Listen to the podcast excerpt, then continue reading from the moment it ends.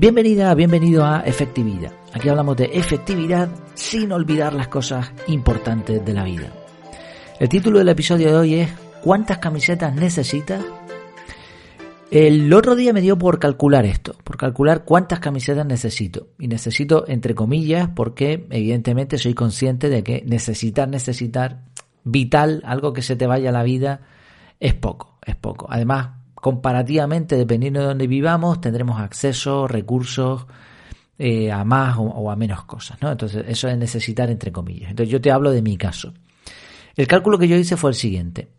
Si en casa se lava la ropa cada semana y suponiendo que uso una camiseta diferente cada día, necesitaría siete camisetas distintas. Para no ir siempre igual, para variar un poco, y en previsión de que una semana completa no se pudiese eh, lavar la ropa, pues he multiplicado por dos esa cifra, 14 camisetas. Ya está, el cálculo es así de simple. Una vez hecho este cálculo, me fui corriendo al cajón de mi armario y conté la cantidad de camisetas. En total tenía 18. Aparte de las 18 camisetas para salir, ¿no? No incluí ahí en ese cálculo un par de camisetas viejas para trabajo de obra, que a veces hago cosas aquí en casa y bueno, son camisetas ahí ya estropeadas. Los polos del trabajo, en el trabajo utilizo polo y eso me lo pone la empresa, no sé si tengo seis o algo así. Y tampoco incluí las camisetas de deporte que utilizo para ir a correr, antes para jugar a fútbol. Y tampoco incluí un par de camisetas que utilizo para dormir. Si en realidad son 18 camisetas para salir a la calle. Y aparte, pues todas estas más, ¿no? No sé cómo lo verás, yo me quedé relativamente contento, pero obviamente estaba claro que tenía más de lo que necesitaba, incluso con ese cálculo.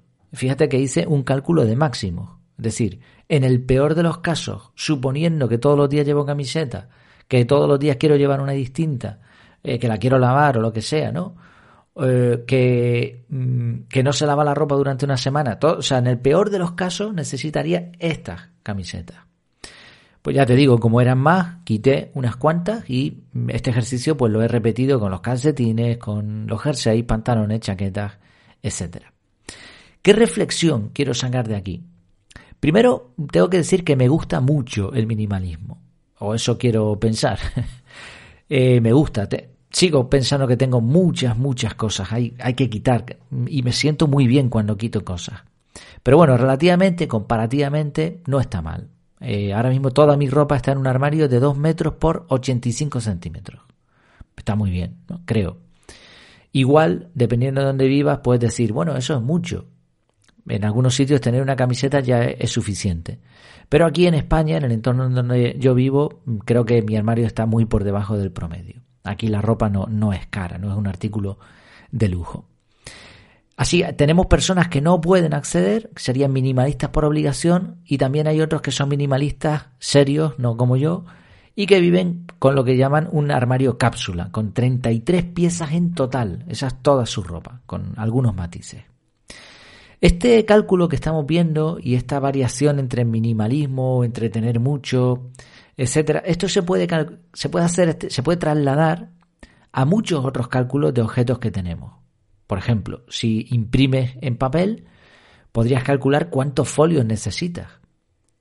Si tienes diferentes dispositivos, pues podrías decir cuántos dispositivos necesito. Necesito tablet, móvil, ordenador, portátil o a lo mejor con, con menos voy aplicaciones, bueno, y sobre todo dinero. ¿Cuánto dinero necesito realmente para llegar a fin de mes, para ahorrar o para los objetivos que yo tenga?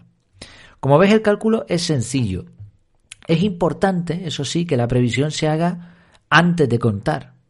Primero te sientas y dices, ¿cuánto necesito de esto? Y después compruebas cuánto tienes. Tampoco es muy efectivo pensar en cuánto hueco hay para llenar. No, no, no es esa la idea. El objetivo es decir qué necesitamos. Porque si nos vamos a fijar en lo que hay que llenar, la mayoría de las veces vamos a tener espacios, armarios, cajones que obviamente queremos llenar. Pero no es la idea. La idea es ¿cuánto necesito? Esto. Vale, pues ahora si me sobran cajones, pues tendría que quitar un mueble, ¿no? Esa sería la idea. Si sobra hueco, pues mejor. Si todos los habitantes del planeta hicieran este sencillo ejercicio, aunque solo fuera con las camisetas, no solo habría para todo el mundo, sino que estoy seguro que sobrarían montañas y montañas de camisetas. Ya no sería necesario fabricar tantas camisetas, se ahorraría un montón de trabajo y de contaminación medioambiental. Reflexión final sobre esto. Para mí, sigo teniendo más de lo que necesito. Y esto, bueno, también me da un margen de mejora interesante. También es un motivo para estar agradecido. Así que, como ves, es un ejercicio sencillo, sencillito y muy efectivo. ¿Por qué no lo pruebas? ¿Por qué no pruebas hacer estos cálculos con alguna de las, de las cosas que tienes en tu casa? Obviamente cosas que se repitan, ¿no? Si es un solo objeto, pues no, no se puede hacer ese cálculo. Estoy seguro de que va a suponer para ti una pequeña liberación al mismo tiempo que un éxito de la efectividad contra el consumismo sin sentido.